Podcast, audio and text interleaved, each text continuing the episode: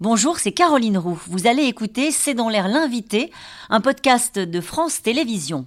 À tout de suite.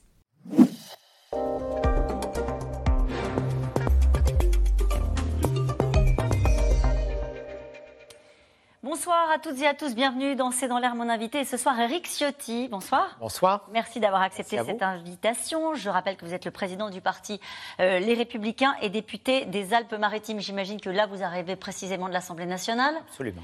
Euh, une motion de censure est en cours, déposée euh, par la NUPES après l'échec jeudi d'une tentative d'abrogation de la réforme des retraites. Pourquoi la droite ne vote pas cette motion de censure, Eric Ciotti? Voter une motion de censure, ça veut dire qu'on participe à une majorité alternative, qu'on censure euh, la majorité relative actuelle et qu'on aspire à gouverner avec une autre. Quelle est cette autre majorité qui a déposé cette motion de censure? Les amis de M. Mélenchon, pas pour moi, euh, alliés en la circonstance avec euh, Mme Le Pen. vous imaginez demain cette étrange coalition qui irait de M. Louis Boyard, de M. Boyard à, à Mme Le Pen. Non, tout ça n'est pas très sérieux. Je crois qu'on surjoue une forme de communication. Certains ont, ont, voulu donner des prolongations au débat sur les retraites. Ça a été un débat difficile, douloureux. Vous connaissez ma position. J'ai soutenu cette réforme parce que je considérais qu'elle était nécessaire et juste. Mais non, ce débat est terminé. Mais ça veut dire que vous ne voterez jamais de arrêter censure avec... Euh... Ah, je n'ai pas dit ça. Euh, mais ça veut dire qu'il n'y a pas de majorité alternative sur ce si sujet demain, comme sur un autre. Si demain nous la déposons, euh, nous, nous, verrons bien. Et c'est une arme qui est constitutionnelle. Euh, les institutions de la Ve République nous y autorisent. Nous l'utiliserons à dessein si les circonstances y prêtent. Et Mais on ne joue pas à, avec les institutions 17 fois, euh, ce qui est le cas aujourd'hui de, de la NUPES. Ça veut dire que la droite ne veut pas le désordre la droite veut, est un parti de gouvernement politique. et de responsabilité.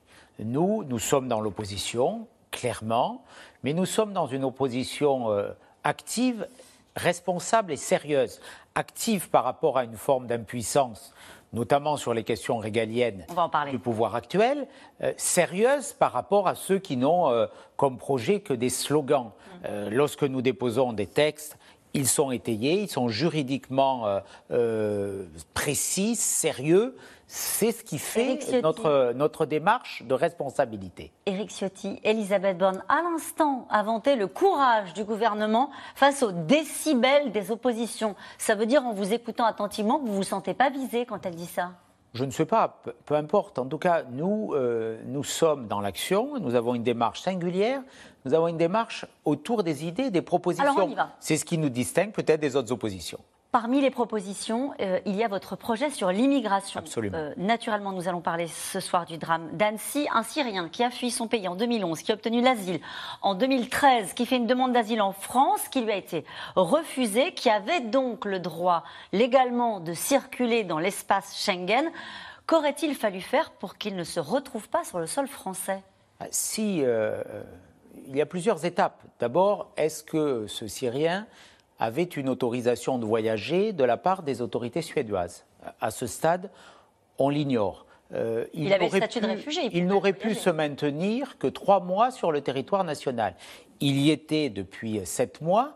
Euh, pourquoi? Parce qu'il avait déposé un recours. Ce recours, alors que c'était un dossier très simple, cette personne euh, avait déjà le statut de réfugié en Suède si on décidait de ne pas l'accepter, en quelques heures, ça aurait dû être fait. Sept mois, alors que le délai normal euh, de séjour pour euh, un réfugié qui a obtenu le statut dans un autre pays est uniquement de trois mois. Il y a déjà une faute Juridiquement, on peut dire que tout est parfait, c'est euh, la position du gouvernement. Mais euh, que traduit cette affaire? Mm. Le dévoiement de l'asile, le désordre qui règne dans les procédures, l'accumulation d'obstacles à la à l'affirmation de la souveraineté nationale. Le sujet, c'est le droit d'asile. Ça n'est pas, en l'occurrence et en l'espèce, comme le dit Julien Audou, le député euh, RN de Lyon, il dit une nouvelle fois l'espace Schengen montre son incapacité à nous protéger. À vos yeux, ça n'est pas ça le sujet Non, ce n'est pas, ce n'est pas ça. Euh, ce qui est le sujet aujourd'hui, c'est l'accumulation de procédures contradictoires euh, qui aujourd'hui euh, dévoient le droit d'asile. Mmh. c'est l'honneur d'une nation d'accorder la protection à ceux qui sont opprimés dans leur pays. Mais aujourd'hui, on n'a jamais accueilli autant de demandeurs d'asile en Europe. Euh, et en France, 156 000 demandes euh, l'année dernière auxquels on rajoute 15 000 euh, personnes qui ont déjà bénéficié du statut dans un autre pays. Donc imaginez quand même la complexité. Euh, les personnes peuvent faire plusieurs demandes. Ils voient leur demande refusée en Allemagne, ils viennent la faire euh, en France. Ça voudrait dire, aujourd'hui, on est dans une incohérence totale. Il faut simplifier tout ça, il faut des délais plus courts. Il faut, comme le demandons dans notre proposition de loi constitutionnelle, que les demandes d'asile soient faites à l'extérieur. Et vous savez bien ce que vous répond le ministre de l'Intérieur. Ça n'est pas possible. Bah, en l'occurrence, là, on parle de la Syrie. C'est un endroit où il y a eu une guerre. C'est le discours de l'impuissance. Non, mais sur cet argument-là, Éric Ciotti, qu'on a beaucoup entendu ces derniers jours, et merci d'être avec moi pour y répondre, euh, on a beaucoup entendu des responsables politiques dire c'est une proposition absurde, puisque de toute façon, ces pays qui sont en guerre, où les gens demandent l'asile, n'ont souvent plus d'État. Il n'y a pas de guichet où on peut dire, au fait, est-ce que je peux déposer une demande ah. d'asile pour aller euh, en France ou en, ou en Allemagne? C'est un argument ou pas? Non, c'est un, argument qui est euh, partiellement euh, inexact. Il peut y avoir des pays où c'est extrêmement difficile. Mais euh, je suis allé au Danemark il y a une quinzaine de jours. les réfugiés qui venaient de Syrie et qui ont obtenu la protection en Danemark, les autorités danoises font en sorte qu'elles repartent en Syrie quand c'est possible. Et un nombre important sont retournés. la protection, elle ne doit être valide que quand il y a des difficultés, des guerres, des, atrocités dans ces pays, mais pas de façon définitive, parce que là, on dévoie ce statut de protection. C'est ce qui se passe aujourd'hui. Quand en France, il y a plus de 150 000 demandeurs d'asile, que les trois quarts sont des faux réfugiés. C'est quoi un faux réfugié? ben, Ceux qui n'obtiennent pas le statut de réfugié de la part de l'OFPRA, désormais de la Cour nationale du droit d'asile. Pour revenir à l'affaire tragique qui a ému tout le pays d'Annecy, euh, euh, le ministre de l'Intérieur nous dit que la personne pouvait rester euh, parce que l'OFPRA a refusé et elle pouvait faire appel auprès de la Cour nationale du droit d'asile. Et donc il y avait un délai de suspension. Mais avant, l'appel devant la Cour nationale du droit d'asile n'était pas suspensif. C'est la loi Colomb qui a rendu ce caractère et donc, on, a, on a accumulé les procédures, on a complexifié euh, les moyens d'une nation à décider qui elle accueille ou qui elle n'accueille pas. L'asile aujourd'hui est dévoyé, comme le sont beaucoup de procédures, le regroupement et le rattachement familial, l'immigration étudiante, qui ont fait que jamais nous n'avons accueilli autant d'étrangers en situation régulière et quand on nous dit c'est en situation régulière, tout est parfait. Non, moi je ne résous pas à ce qu'on accueille près de 500 000 étrangers en situation régulière. Pourquoi? Parce que nous n'avons tout simplement pas la capacité de les intégrer, de les accueillir.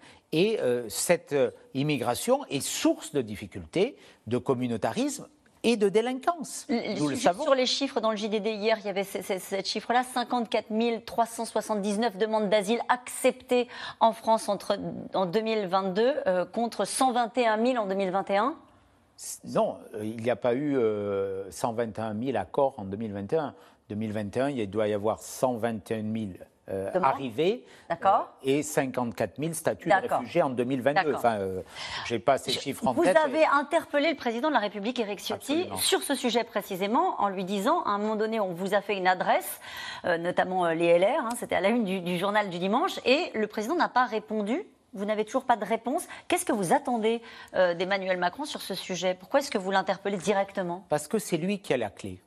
Aujourd'hui, il faut dire la vérité aux Français. On ne changera rien face à cette montée euh, des flux migratoires si nous ne changeons pas de cadre, si nous ne disons pas que certaines règles qui euh, aujourd'hui s'imposent à nous, des règles supranationales, des traités, des accords bilatéraux, comme celui avec l'Algérie, par exemple, que nous, dont nous demandons euh, aujourd'hui la, la, suppression. Nous avons déposé une résolution dans ce sens à l'Assemblée nationale. Philippe l'a fait aussi. Ce que nous, non, il en a parlé. Il en a parlé. Nous, nous l'avons fait. Et d'ailleurs, euh, je suis impatient de voir quel sera le vote des députés Horizon lorsque ce texte se présentera à l'Assemblée nationale. Il a parlé aussi de l'AME et de ses problèmes. Le soir même, euh, les députés Horizon se sont opposés à notre résolution. Pour revenir au fond, nous voulons notamment mettre en place des quotas migratoires. Aujourd'hui, ce n'est pas possible. Ce n'est pas possible qu'on définisse le nombre maximal d'étrangers qu'on pourrait accueillir dans notre pays. C'est un euh, sujet, euh, un exemple très simple et ceux que nous pouvons expulser Éric parce qu'il y a des contraintes. Est-ce que vous, vous êtes prêt au compromis avec euh, la majorité, avec le président de la République pour avancer sur ces sujets-là Ou est-ce que vous dites au président, puisque vous voulez le voir, c'est à prendre ou à laisser? Nous, nous disons qu'on ne peut pas aller vers un énième texte à l'eau tiède. Voilà. on en a accumulé une vingtaine au cours des dernières décennies. tous ont été impuissants. Donc si nous voulons réellement changer les choses, il faut que les Français se prononcent par référendum. Aujourd'hui, vous entendez le concert médiatique. Tout le monde nous dit que ce n'est pas possible, attention. Non, c'est aux Français de décider pour dire qu'il y a trop d'immigration. Si vous ne répondez pas, Éric Ciotti, si le président ne vous répond pas, il se passera quoi? Ça veut dire qu'il ne veut pas agir. Bon. Ça veut dire qu'il se passe pas agir avec vous. Euh, pas agir tout simplement, parce que seules nos propositions sont crédibles, sont concrètes et pourront inverser la donne. Merci beaucoup d'avoir été mon invité. Dans un instant, nous allons revenir sur sans doute une histoire qui a fasciné euh, le monde entier. Quatre enfants qui ont survécu, survécu pendant 40 jours dans l'enfer de l'Amazonie. A tout de suite. Merci d'avoir écouté C'est dans l'air. Comme vous le savez, vous pouvez désormais écouter l'intégrale, mais aussi l'invité ou vos questions à nos experts. Tous ces podcasts sont disponibles gratuitement sur toutes les plateformes de streaming audio. Et pour le replay vidéo, c'est sur France.tv, bien évidemment. À bientôt.